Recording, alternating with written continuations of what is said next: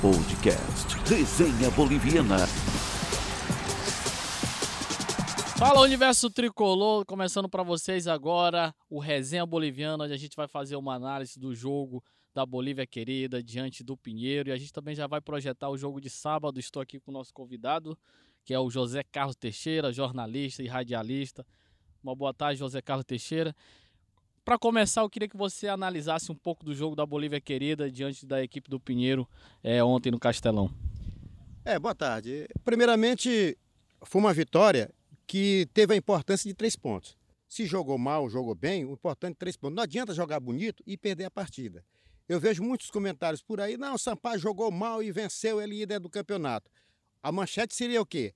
Principal, Sampaio joga, vence o Pinheiro e é líder do campeonato. Não tem esse negócio de jogar mal, sempre jogando é, a, má, a má notícia para cima do clube, não sei porquê, mas o que interessa são os três pontos. O Sampaio é líder, é, tem um super clássico no próximo dia de 14, quarta-feira no Castelão, 20 e 30. É, o Sampaio, se ganhar o jogo, já mata diretamente o primeiro turno do Campeonato Maranhense. Aí vai partir para a fase mais decisiva, que é o mata-mata. É, e analisando um pouco do jogo diante do Pinheiro, a gente tivemos altos e baixos nesse jogo. É, você pode destacar algum jogador que, que ontem, apesar do jogo não ter sido um jogo muito bom, mas teve jogador que ontem surpreendeu, que foi o caso do, do volante Pablo, que atuou muito bem quando estava de volante e quando ele desceu para zagueiro na entrada do André Luiz, que foi fazer a função dele, ele também se sobressaiu muito bem. Você tem uma análise assim sobre ele, o Pablo? Foi a maior surpresa que eu tive no jogo contra o Pinheiro.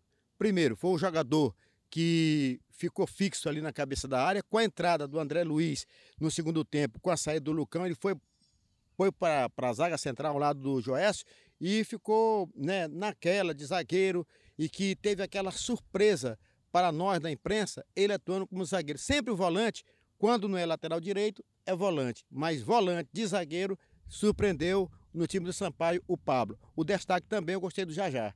Um jogador velocista, é, que vai crescer muito nesse time do Sampaio com esse treinador chamado Rafael Guanais.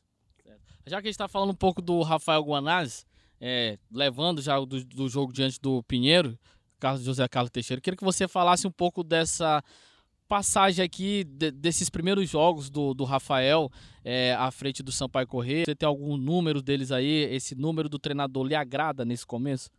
Olha, são 13 jogos do Rafael no comando do Sampaio. São seis vitórias, cinco empates, duas derrotas. O time marcou 20 gols, sofreu 10 e tem um saldo positivo de 10 gols. O, o Rafael Guanais, ele está invicto aqui há sete jogos, só perdeu dois jogos em 13 jogos. Foram justamente o jogo para o Fortaleza pela Copa do Nordeste e também a eliminação de Sampaio da Copa do Brasil, que até hoje ninguém é, esquece, tá, já é passado, mas o Sampaio Correia foi eliminado pela segunda vez para um time que não tem expressão no futebol brasileiro, que foi o Rio Branco do Espírito Santo, que acabou perdendo seu jogo para o Vitória da Bahia, que se classificou para a próxima etapa da Copa do Brasil. É, vale ressaltar também ao torcedor que fala: ah, o Sampaio Correia não jogou bem, realmente não jogou bem diante do Pinheiro. Conseguimos a vitória, sim. Só que a gente tem que ressaltar também a equipe do Pinheiro, né? Que estão bom jogador. É o caso do Márcio Diogo. É, particularmente, para mim, foi o melhor jogador da partida. O, o Márcio Diogo. O time do Pinheiro é um time bem montado, é um time bom. Ah, mas o Sampaio é time de Série B. Sim, o futebol hoje mudou, não tem mais time besta no futebol brasileiro. O que é que você tem a dizer aí é, sobre a equipe do Pinheiro? Por que, que o Pinheiro deu tanto trabalho pro Sampaio Correia? Porque todo mundo que vem jogar com o Sampaio Correia parece que vem para jogar o jogo da vida, é uma Copa do Mundo.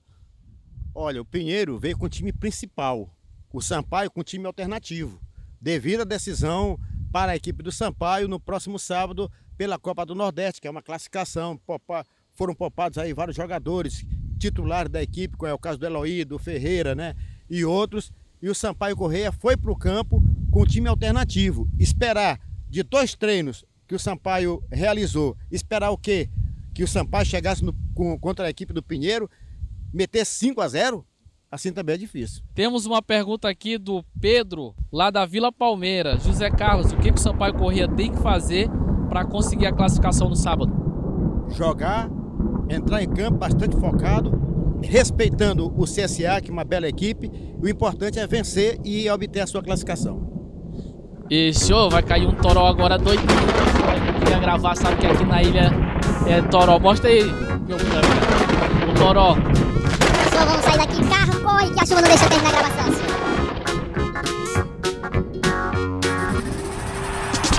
Podcast Resenha Boliviana.